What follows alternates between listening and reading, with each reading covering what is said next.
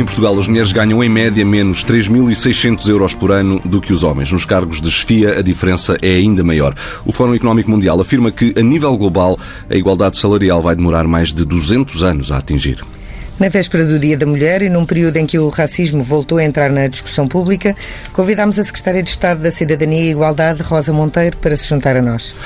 Obrigado por ter aceitado o nosso convite. Boa tarde. A Comissão Europeia apresentou nesta semana a estratégia para a igualdade de género 2020-2025. É ainda eh, prematuro fazer perguntas sobre medidas concretas, mas eh, que primeiro comentário lhe merece esta estratégia? Eh, muito boa tarde e muito obrigada também pelo convite e pela oportunidade de podermos refletir em conjunto sobre estes problemas que continuam a afetar as mulheres de forma muito particular e, e, e nomeadamente, percebemos melhor e podemos debater as várias dimensões da desigualdade de género. de facto, esta estratégia era esperada, uh, o seu marcador temporal será 2020-2025 e daquilo que podemos já conhecer, uh, digamos que os principais eixos uh, e prioridades estão perfeitamente alinhadas com aquilo que também são, em matéria de política pública de igualdade, as nossas próprias prioridades, o que é sempre um fator, evidentemente, muito positivo positivo e que nos satisfaz. Por um lado, o reforço da, um, do combate à violência e, curiosamente, em 2021, no primeiro semestre, assinalar-se-á os 10 anos da Convenção de Istambul, portanto, a Convenção do Conselho da Europa eh, de Prevenção e Combate à Violência contra as Mulheres e Violência Doméstica uh, e, portanto, também nesta, estratégia da União Europeia este tema, este crime está bastante presente, penso eu, com medidas concretas para todos os países. E mais à frente nesta entrevista já vamos abordar em concreto Exatamente. Por outro lado, também um ataque forte àquilo que são os estereótipos de género, com campanhas muito dirigidas uh, às pessoas mais jovens, porque sabemos que é aí que se produzem e reproduzem um conjunto de um, ehm, representações sobre o que é que são os papéis sociais de mulheres e de homens, de rapazes e raparigas, que depois determinam um conjunto de problemas que vão desde a violência até uh, às questões da desigualdade no mercado de trabalho, que é uma área, como sabemos, um eixo uh, fundamental também daquilo que é uh, a plataforma de ação de Pequim, que este ano também assinalamos os 25 anos da mesma. Por outro lado, também uma grande preocupação, coincidente com aquilo que tem sido também a nossa preocupação, que é a área da segregação sexual das profissões e das áreas ou das escolhas educativas uh, e, portanto, que decorre dos tais estereótipos de género uh, e que sabemos que tem impactos depois também na desigualdade e discriminação salarial. E, e, e esta é com agrado que vemos que realmente esta estratégia aposta forte uh, no combate a esta, esta segregação horizontal nas profissões e nas escolhas, nomeadamente apontando o dedo, efetivamente, à subrepresentação de mulheres na área das tecnologias e das engenharias como áreas de futuro e no, no quadro daquilo que é o futuro do trabalho e, designadamente, a transição digital, que, como sabemos, marcará e marca já o nosso presente e as nossas sociedades e economias futuras. E depois também, eh, já conhecido, uma, uma, um um trabalho no domínio da transparência salarial como estratégia e caminho mais direto e rápido para uh, combater a discriminação salarial que penaliza as mulheres. Uhum. Em Portugal, as mulheres ganham, em média, tal como de resto acontece em muitos outros países, menos do que os homens. Dos nossos números, os últimos conhecidos uh, são de 2018, menos 3.600 euros uh, por ano e líquidos, é uma diferença de 20%, mas estes números são de 2018. Houve alguma evolução em 2019? Tem números Os mais dados serão, se foram apresentados esta semana, novos dados dados uh, do barómetro, uh, que decorre também da lei, uh, da Lei 60-2018, onde previmos, de facto, uma apresentação regular de dados, e nós, sem informação, não conseguimos compreender e conhecer, inclusivamente, e reconhecer as várias dimensões da desigualdade e as penalizações que sofrem as mulheres, e, portanto, este caminho da lei foi muito importante. tivemos, ano passado, em junho, a apresentação dos mesmos, dos primeiros dados do barómetro, que nos indicam a nível de ganho, que contabiliza todos os rendimentos, não só o salário fixo, mas também aquilo que vai a extra salário. E aí, é, portanto, é uma medida mais exata, se quisermos. Uh, Estes 3.600 euros referem-se de resto exatamente a esse ao conjunto. ganho e nós tínhamos 18% de, uh, uh, portanto, de desigualdade e sabemos que ela se agudiza e intensifica nos quadros superiores. e, portanto, é um problema persistente que procuramos, evidentemente, resolver com esta nova lei que institui também um novo novo direito uh, Era, era sobre essa lei uhum. que, eu, que eu ia questionar. Portanto, entrou em vigor há cerca de um ano a lei que obriga as empresas a publicarem as diferenças salariais de género e a entregarem, de resto, essa informação aos próprios trabalhadores. Uh, um ano depois, que resultados há? Quantas empresas foram uh, inspecionadas e eventualmente punidas? Nós, uh, portanto, o novo direito a que me referia tem a ver com a possibilidade de trabalhadores e trabalhadoras solicitarem um parecer à CIT, à Comissão para a Igualdade no Trabalho e no Emprego, caso sintam que são, estão a ser discriminadas em matéria de remuneração uh, por serem uh, mulheres, uh, portanto, quando se comparam com colegas mesmo do mesmo um, com, com, o mesmo conteúdo funcional, digamos assim. Por outro lado, essa dimensão que refere será apresentado no primeiro semestre deste ano, portanto, 2020, era o que estava previsto, os dados do balanço, que, portanto, indicará os níveis de disparidade salarial de cada empresa a partir daquilo que são os relatórios únicos entregues pela das empresas ao JEP. E, portanto, só depois poderemos, efetivamente, com esses dados, que serão uh, notificadas a partir da CIT e da ACT, uh, eh, para, uh, no fundo, desenvolverem planos de análise, ou seja, perceberem de, de onde é que resultam essas, essas disparidades salariais, que fatores de desigualdade e discriminação estão na origem dos mesmos e estratégias para as corrigir, que passarão muito necessariamente por aquilo que também agora a nova Comissária Europeia estabeleceu uh, nesta, nesta agenda, digamos assim, da, da, da, transparência salarial. E uma das coisas que, uh, aliás, estava prevista e esteve em cima da mesa na consulta pública que, que, terminou agora em fevereiro, era precisamente o direito de informação de trabalhadores e trabalhadoras, uh, e isso é um elemento de transparência fundamental. Eh, mas também, por exemplo, auditorias eh, eh, aos sistemas remuneratórios que permitam perceber a origem destas discriminações. A lei portuguesa prevê precisamente também esta dimensão, ou seja, o critério e a obrigatoriedade que os sistemas de avaliação de funções estejam assentes em critérios objetivos e não enviesados segundo o género. Portanto, este é o caminho que estamos a prosseguir, felizmente de forma muito alinhada com aquilo que agora a União Europeia se propõe fazer para uh, aumentar, digamos assim, melhorar o ritmo uh, de eliminação desta, desta discriminação? Uhum. Uh, relativamente ao acesso a cargos de topo, nomeadamente nas empresas do PSI 20, nós falamos aqui de salários, mas este também é um desafio gigante que ainda existe. A maioria uhum. das administrações, nomeadamente na parte executiva, continuam a ser clubes de cavalheiros. Uhum. há medidas verdadeiramente capazes de mudar esta realidade? Ou isto é uma questão de tempo e nós vamos ter que dar tempo ao tempo? Bom, Uh, aquilo que temos vindo a verificar é que uh, as políticas de ação positiva, a lei, é aqui tem sido uh, o grande motor de mudança. aliás, os resultados que temos já em Portugal, na sequência, da Lei 62 de 2017 e que, como sabem, se direcionou às empresas cotadas em bolsa e às empresas do setor público empresarial uh, do Estado e do setor uh, empresarial local. E, portanto, aquilo que nós verificamos foi um aumento de vários pontos percentuais, no caso das empresas cotadas, 9 pontos percentuais desde que a lei entrou em vigor, janeiro de 2018. Portanto, na presença de mulheres na administração destas empresas, temos neste momento uh, 21%, uh, isto uh, ainda no, muito aquém de um terço, não é? Se em, mas já, mas já na meta estabelecida para 2000, até janeiro de 2020, que eram os 20%. Portanto, uh, esta evolução foi, e repara, uma evolução de 9, 9 pontos percentuais é muito impactante e muito significativa desde 2017. Mas continuaram a haver presidentes de empresas do PSI 20 mulheres? Sim, essa, essa, esse é o problema e, portanto, eh, esta evolução é gradual, o ritmo de mudança intensificou-se com a lei. Nós temos a certeza hoje que esta é a abordagem e a política certa, mais do que a autorregulação, porque, de facto, com a autorregulação não conseguimos estes níveis e este avanço que estamos a conseguir com a legislação. E por isso também, logo em 2018, decidimos uh, ampliar, digamos assim, a abrangência uh, desta política de representação equilibrada de ambos os sexos para a administração pública e para as associações públicas e estabelecimentos do ensino superior e também uh, propusemos uma revisão da lei, dita Lei da Paridade de 2016, que se direciona uh, aos cargos na vida política e, portanto, estabelecendo como limiar os 40% e não os 33%. Aliás, uhum. a lei era criticada por ser a lei do terço e não a lei como era designada da paridade e também evitando e impedindo que, portanto, fosse possível pagar uma coima para não cumprir a lei. E tivemos já impactos muito consideráveis. Temos hoje níveis de representação das mulheres ao nível do Parlamento Europeu de 43% e no Parlamento Nacional 38,7%.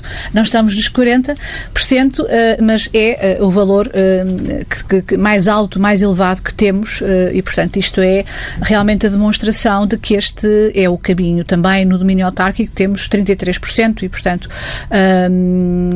este, este verifica ser, ser realmente a, a melhor opção em matéria de política pública. Mas é mais fácil na política pública impor esses, essas regras do que no privado? A política pública uh, tem de apostar em medidas direcionadas para o setor público e para o setor uh, privado. Nós, no setor público, na realidade, e nomeadamente na administração pública, um, verificamos que tem havido uh, uma evolução e hoje em dia, por exemplo, e naquilo que também já foi a atuação de, anterior, do Governo na anterior legislatura, portanto, as indicações são de respeito pela, pelas regras de paridade e de representação equilibrada e isso já, já se verifica e temos registado aumentos um, naquilo que é a presença de mulheres em dirigentes de primeiro grau e de segundo grau. Porém... Já agora, eh, sobre a administração pública, deixe-me já uh, perguntar-lhe, a talho de foice, uh, qual é a diferença salarial de género que existe no setor público, se é que existe? Uh, não tenho esse dado comigo, portanto, agora é importante desconstruir a ideia de que a desigualdade salarial é apenas no setor privado. na minha vida anterior fiz muitos trabalhos e auditorias, inclusivamente em municípios, uh, onde uh, uma das dimensões de análise era essa, e ao contrário daquilo que era a expectativa, uh, de que, como obedecem à lei, não existiriam discriminações e desigualdade salarial, a verdade é que quando analisávamos o indicador, a desigualdade existia e era mais significativa também na categoria de técnicos superiores. Portanto, no fundo, refletindo superiores. aquilo que se passa no resto Porque, da sociedade. Sim, o indicador é um indicador composto de várias dimensões eh, e, portanto, eh, desde logo o facto das mulheres fazerem menos eh, horas extraordinárias, estarem colocadas em categorias que são menos remuneradas, portanto, mais desvalorizadas, e isto lá está. Isto também é muita consequência da tal segregação das profissões de que falava. Não é por acaso que temos, que temos de intervir nesta, nesta, nesta raiz do problema, porque é daqui muito que resulta resultam depois as eh, discriminações em termos de um, remunerações. Falava há pouco do, do boom tecnológico, da transição digital uh, e dessa, uhum. dessa desigualdade, particularmente a este, a este nível, nas engenharias. Uh, esta é, de facto, ainda uma, uma área maioritariamente masculina e se tem dificultado esta luta, haver menos propensão, ou pelo menos uma ideia de haver menos propensão das mulheres para este género de áreas? Essa é uma área muito importante e ao qual nós estamos a dar grande destaque em matéria de intervenção e de incentivo a projetos, mas também de incentivo a que eh, no domínio, eh, por exemplo, da ciência viva, de tudo aquilo que é que são que é o trabalho dos centros tecnológicos e das novas apostas em matéria de transição digital, eh, a questão da desvantagem das mulheres e raparigas no setor seja realmente atendida. Mas é uma questão de é desvantagem ou é uma questão de não haver tantas mulheres interessadas nestas áreas. Pois, mas a questão do interesse também podemos, poderíamos dizer a, a, mesma questão na política. Aliás, esse era o argumento que tradicionalmente se dizia: as mulheres têm menos interesse. Uh, por, Nas cargos de liderança. Uh, exatamente. Ora, isso não corresponde, de facto, isto é uma, é uma, é uma percepção uh, de senso comum e, na verdade, o que nós vemos é que há, desde, desde a questão da desde a educação e aquilo que são as escolhas educativas, uma orientação uh, para certas profissões de rapazes e de raparigas.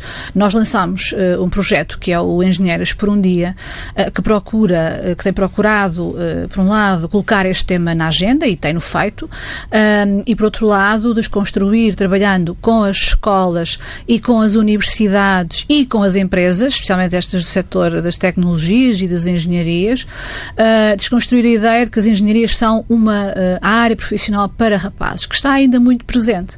E eu recordo-me sempre uh, de uma, enfim, uma fala uh, numa das reuniões que fui, uh, onde foi contada a história de uma aluna que ganhou o prémio de mérito desse ano, terminando o seu 12 ano, como a melhor aluna daquele conselho e na entrega dos prémios, e ela escolheu Engenharia Aeroespacial. e na entrega dos prémios, o Sr. Presidente de Câmara, simpaticamente, evidentemente, questionou, sendo ela tão boa aluna naquelas áreas, porque é que não tinha ido para a medicina? Portanto, porque se associa muito mais a certas áreas como a saúde, a educação, um, a área da ação social, a áreas de mulheres e menos, uh, portanto, uh, de rapazes.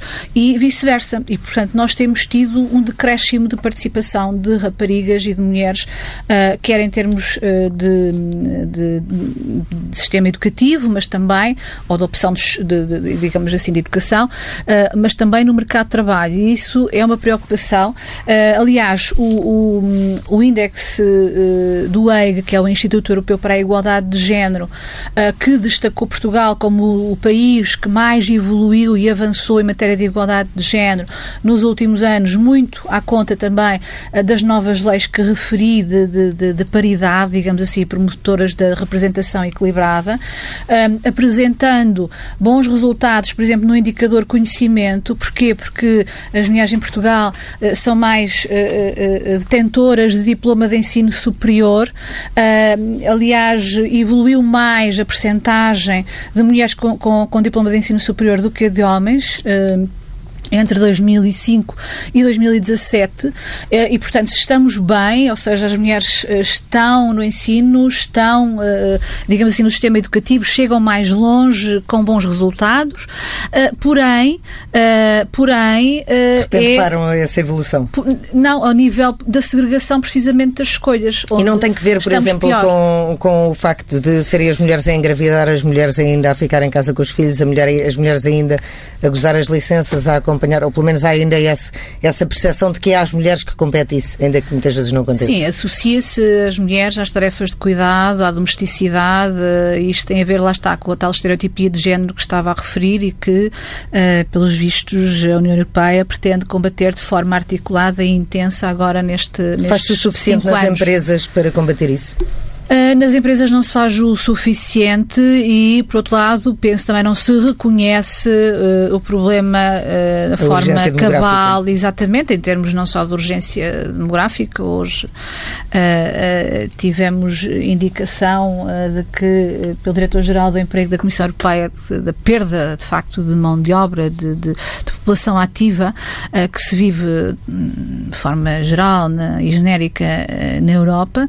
E que Portugal poderá perder até 40% da sua força laboral até 2070. Sim, até 2070, nos próximos 50 anos. Portanto, obviamente que são cenários, eh, mas é preciso eh, tê-los em atenção e por isso no o programa de governo, como sabem, eh, um dos seus eixos prioritários são precisamente as questões demográficas e uma forte aposta também nas questões da conciliação entre a vida profissional, pessoal e familiar. Nós lançámos em 2018, em dezembro, um programa nacional do 3 em linha, eh, que previa medidas de domínio laboral, Uh, portanto, com uma intervenção nas empresas, criámos, uh, lá está, não uh, uma um premiar de empresas uh, que tinham ou que tivessem uma ou outra prática promotora de conciliação, mas a adoção de todo um sistema de gestão uh, certificável para... e, portanto, a base e a ideia foi essa. Uh, e nós começámos com 37 organizações, neste momento temos 58 que estão a adotar um sistema de gestão e a certificar-se nele. Neste momento temos já 10 empresas certificadas por esta norma portuguesa. Temos outras empresas na, na, na, na, rede e no fórum IGEN, que é coordenado pela Comissão para a Igualdade no Trabalho e no Emprego, eh, que no fundo eh, debatem e criam medidas para atacar estes vários, estes vários problemas de desigualdade no trabalho e também promover medidas de eh, conciliação, mas sabemos que isto é realmente uma dimensão fundamental. E, como estava a referir, no programa 3 em linha temos medidas que têm a ver efetivamente com a mudança de prática das organizações e aquilo que estava a referir é, é, é, é, muito importante. Aliás, a própria Lei 62, uh, uh, que obriga a representação equilibrada, uh, também estabelece que essas mesmas empresas devem apresentar planos para a igualdade, ou seja, planos com medidas concretas que uh, reduzam as desigualdades diagnosticadas nas várias, nas várias uh, dimensões, mas também a, a, a, questão dos equipamentos sociais e do apoio à família.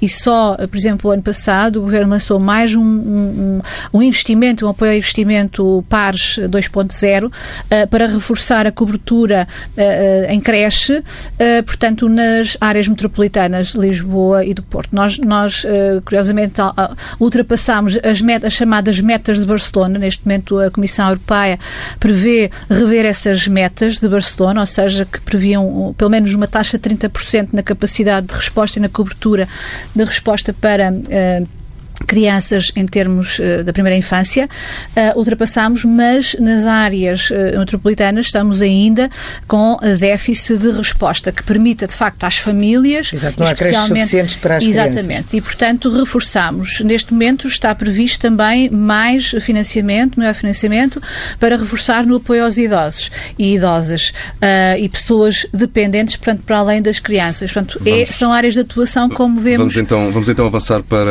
outro tema vou apenas complementar em relação ao exemplo concreto que, que deu, que a engenharia aeroespacial é só uh, o curso em Portugal com média de entrada mais alta.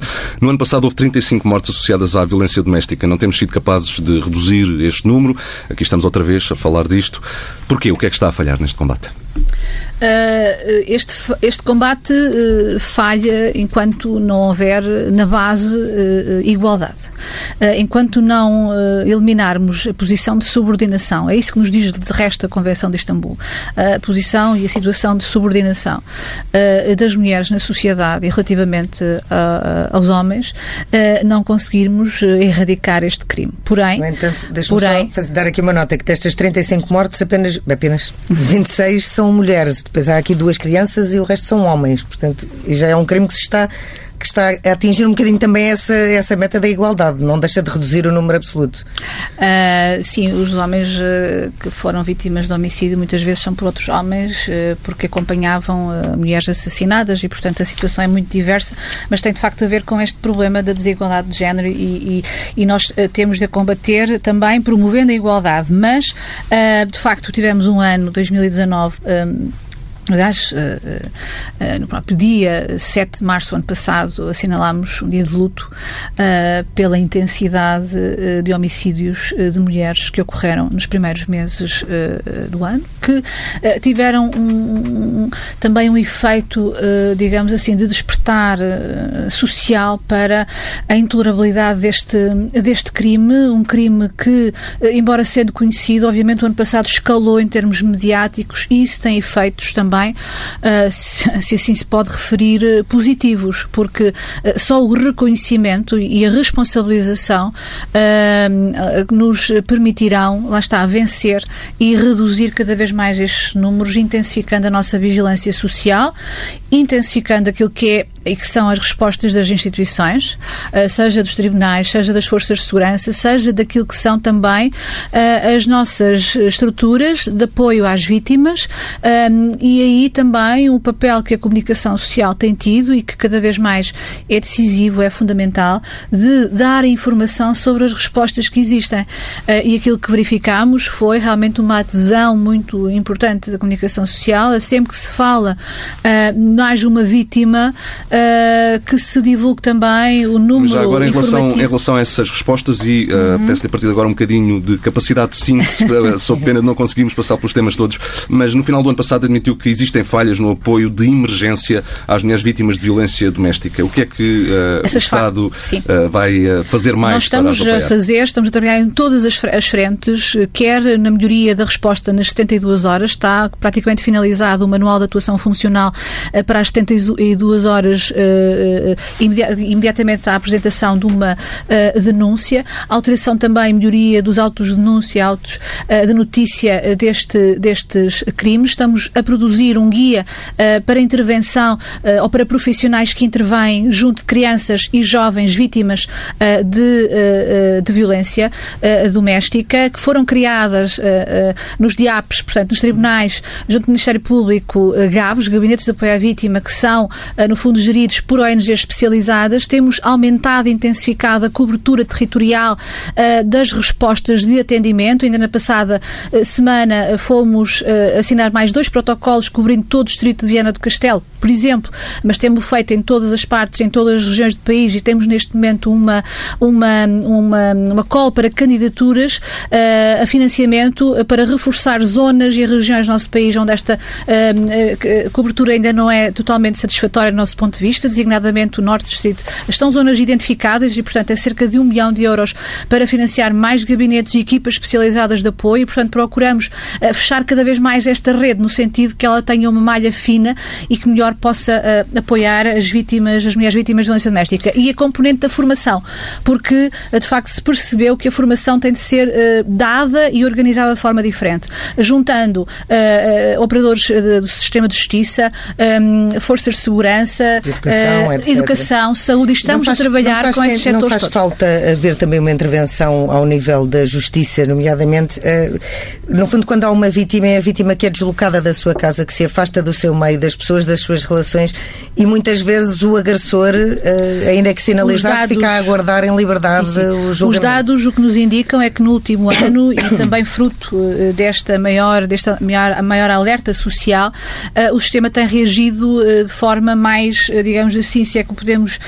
dizer, de forma mais punitiva para os agressores, com mais medidas de coação, mais atribuição de medidas de vigilância, de, de, de, vigilância eletrónica, mais medidas de teleassistência, quase duplicaram as medidas de teleassistência aplicadas e, portanto, isso é um sinal de que o sistema está mais consciente de que tem de atuar protegendo e usando todos os mecanismos que já existem na lei de proteção imediata uh, da mulher uh, e de coação da pessoa vamos, agressora. Vamos então avançar para um outro tema que é o combate ao racismo, que de resto tem estado na discussão na praça pública, fruto de vários casos que foram conhecidos.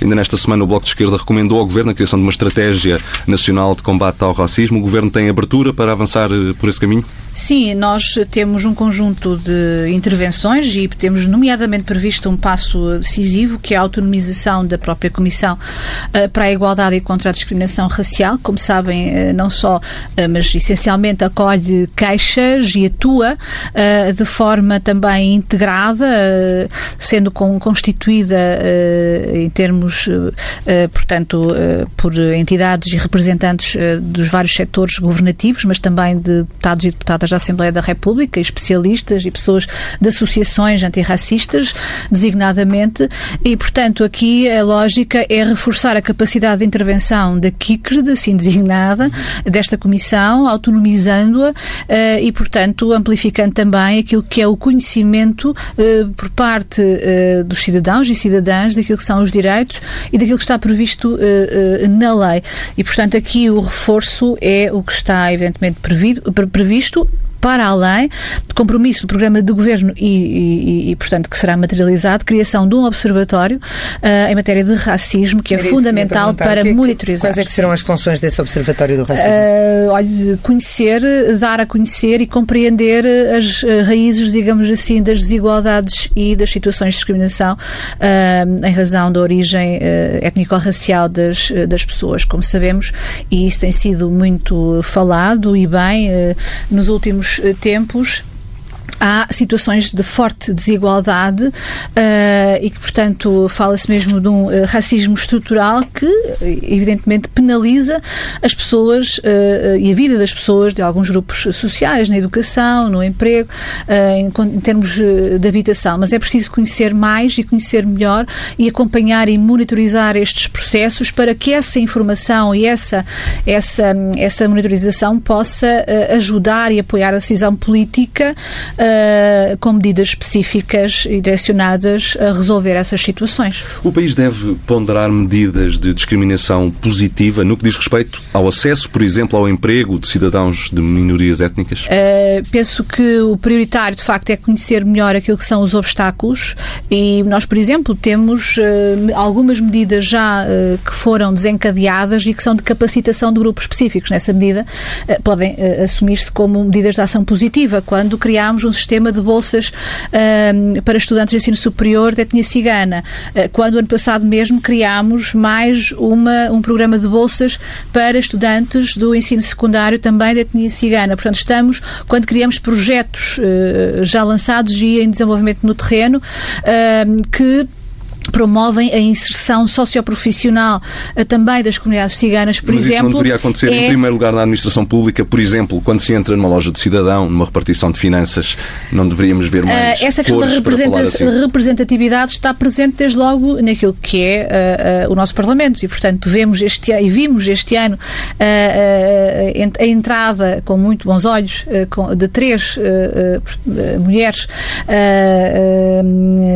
afrodescendentes e, portanto, esse é um avanço que tem de ser Já feito. Temos uma Ministra da Justiça há Temos mais anos, uma é? Ministra da Justiça, sim, mas em termos de representação parlamentar, que era o que estava a referir-me, são passos muito importantes. E a questão da representatividade, que é uma reivindicação legítima e muito.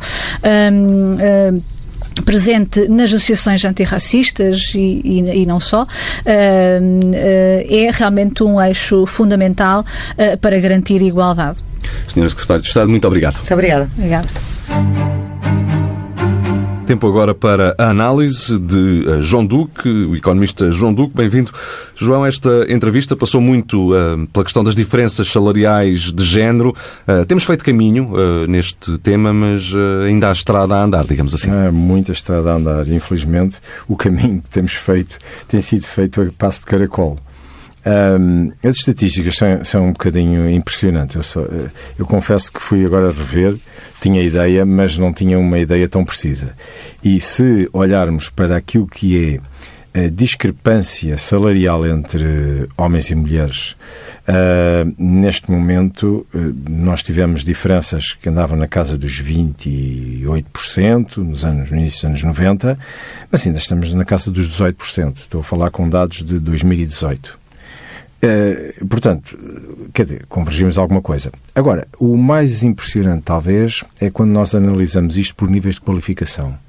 E esta discrepância é maior, em termos percentuais, uh, nas, nos níveis de quadros superiores, é onde há maior diferença, onde a diferença vai acima dos 27%.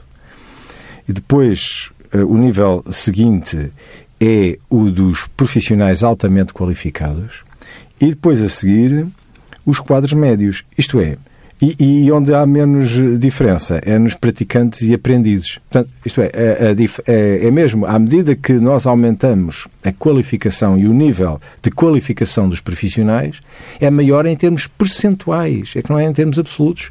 Normalmente estaríamos à espera que, se a percentagem fosse a mesma, como ganham mais, portanto, estaríamos a ver diferenças absolutas. Não, estamos a ver diferenças percentuais mais acentuadas.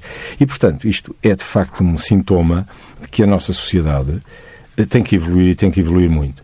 Pode haver muitas justificações uh, para isto. Há uma justificação típica e eu reconheço que ela tem uh, prevalecido e, e, e, é uma justificação eh, plausível num sentido, que é o facto das mulheres dedicadas mais à maternidade, em exclusiva, porque não pode, não pode, não pode deixar de o ser, por um lado. Mas, por outro lado, elas acabam por ser muito mais cuidadoras dos filhos e de levar a seu cargo eh, aquilo que se relaciona com os filhos, mas também com as tarefas de manutenção da casa e a tarefa de quase da logística da casa, leva-as a de deixarem ter menos disponibilidade para a carreira profissional. E isso acaba por mais cedo ou mais tarde repercutir-se. Uma sociedade mais equilibrada deveria reconhecer exatamente, apesar de haver essa diferença, mesmo que haja essa diferença, e há diferenças que não podem deixar de haver, como, a, a, a, digamos assim, o nascimento, e portanto não pode deixar de ser, nós é que devemos perceber que esse, essa dedicação mais a um determinado tipo de tarefas tem que ser, não pode ser penalizado na, na via profissional. E, portanto, eh, como sociedade, nós temos que impor isto. Se os empresários as empresas não vão por lá por si, não vão lá por si, então eu acho que tem que ser a lei. Eu não gosto muito destas regras por via da lei, mas há mínimos que temos que impor. E, e, e tivemos aqui agora a ouvir a questão dos preenchimentos das cotas. eu sou normalmente contra as cotas, mas eu admito que se não for através das cotas, eh, dificilmente se vai lá. No melhor dos casos será muito devagarinho ou podemos nem lá chegar. Provavelmente. Agora, passado um tempo, eu acho que se deve retirar a cota. Porque a cota, eh, por si. Tem que ser uma medida temporária. É prejudicada. Sim. É, é, Outro grande tema uh, da semana, não se tem falado de outra coisa, mas uh, com, com motivos importantes para isso, o coronavírus. Vamos entrar numa fase agora decisiva da epidemia com muito prováveis consequências económicas. E, e não só económicas, sim, e depois com impacto financeiro que é uh, a dois níveis. Ao nível das finanças públicas e ao nível das finanças não públicas. Já lá vou. Digamos que esta crise tem um impacto muito grande ao nível da mobilidade das pessoas, uh, porque é o que está em causa. E, e, portanto, para contermos as pessoas, temos que as fazer parar. E isto leva a que elas consumam menos.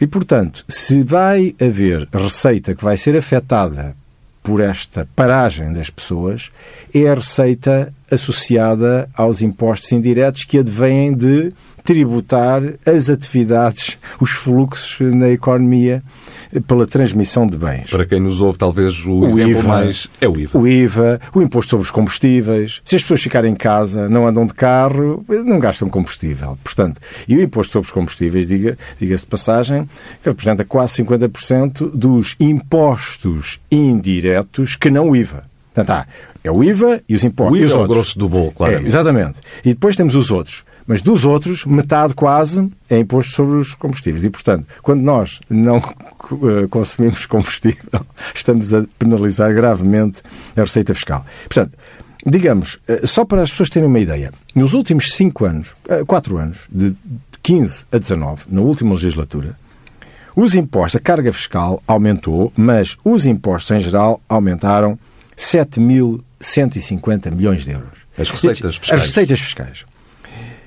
Estes 7.150 milhões foram feitos à custa de 1.600 milhões de impostos sobre diretos, sobre o I- que é IRS e IRC, e 5.500 milhões nos impostos indiretos. Portanto, nós, nós criámos uma estrutura que depende muito de impostos indiretos. Ora, quais são os que vão ser mais atacados na crise? Os impostos indiretos. Portanto, qual é a minha expectativa? É que rapidamente nós tínhamos um problema em termos de receita fiscal e, portanto, por essa via, no excedente prometido ou desejado uh, excedente.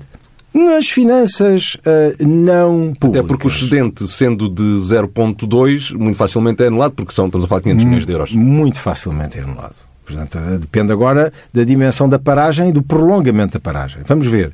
Mas a minha expectativa é de que o excedente já foi. Garantindo-se o mesmo nível de, de cativações que os anos anteriores. Bom, adiante. Só para acabar rapidamente nas eh, finanças não públicas. É a questão da banca. As empresas, se forem seriamente atacadas na sua tesouraria, podem entrar em incumprimentos. E entrar em incumprimentos significa aumentar um risco sobre a banca. A italiana é, para já, em primeiro lugar, a que mais me arrepia. Porque estamos a pôr o, o problema todo num país que tem as finanças, banca, em crise, muito débil, as finanças eh, bancárias italianas são muito débeis, temos um problema sério e onde é que está mais atacado eh, a crise? No norte de Itália, que é exatamente o coração e o pulmão do orçamento italiano e da banca italiana. A vida do dinheiro para ler aos sábados com o Dinheiro Vivo, no Diário Notícias e Jornal de Notícias e em permanência em tsf.pt.